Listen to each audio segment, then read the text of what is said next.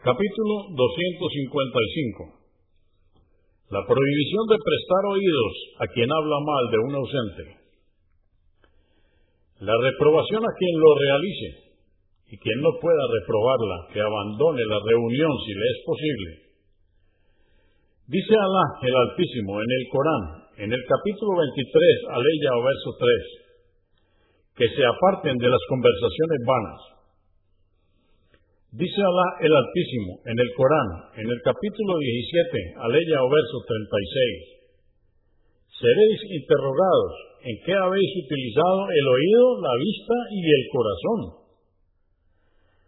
Dice Alá el Altísimo en el Corán, en el capítulo 6, aleya o verso 68, cuando veáis que se burlan de nuestros signos, no os quedéis reunidos junto a quienes lo hacen hasta que cambien de conversación. Pero si Satanás os hace olvidar y permanecéis con ellos, ni bien lo recordéis, no permanezcáis reunidos con los inicuos. Hadís 1528 narró Abu al-Darda, que Alá esté complacido con él, que el profeta, la paz de Dios con él, dijo, el día del juicio, Alá impedirá que el fuego alcance el rostro de aquel que defienda el honor de su hermano. At-Tirmidhi, 1932. Agmas, volumen 6, número 450. Hadith 1529. Idban ibn Malik, que Alá esté complacido con él, en un extenso hadiz que ha sido mencionado en el capítulo de la esperanza, dijo, el profeta, la paz de Dios con él, se levantó para rezar y preguntó, ¿dónde está Malik ibn ad-Dushum?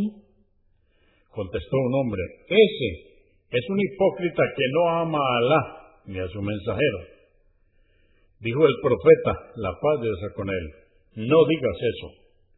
¿Acaso no sabes que atestiguó que no existe divinidad salvo buscando con ello la complacencia de Alá? Y Alá ha preservado del fuego a quien diga, sinceramente y buscando su complacencia, no existe divinidad salvo Alá.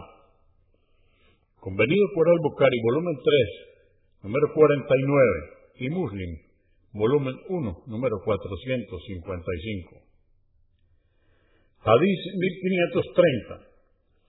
Kaab ibn Malik, que Alá esté complacido con él, en su hadís sobre la historia de su arrepentimiento, mencionado en el capítulo del arrepentimiento, dijo, preguntó el profeta la paz de Dios con él, cuando estaba sentado con la gente en Tabuk, ¿Qué ha hecho Kab ibn Malik que no se encuentra aquí? Le contestó un hombre de la tribu Banu Salima, mensajero de Alá, su bienestar y la dedicación a sí mismo le ha impedido estar presente. Pero Muaz ibn Jabal, saliendo en su defensa, dijo, has hablado incorrectamente. Por Alá, oh mensajero de Alá, que no hemos conocido de él sino el bien y el mensajero de Alá, la paz de Dios con él, permaneció callado. Convenido por Al-Bukhari, volumen 8, número 86, y Muslim, 2769.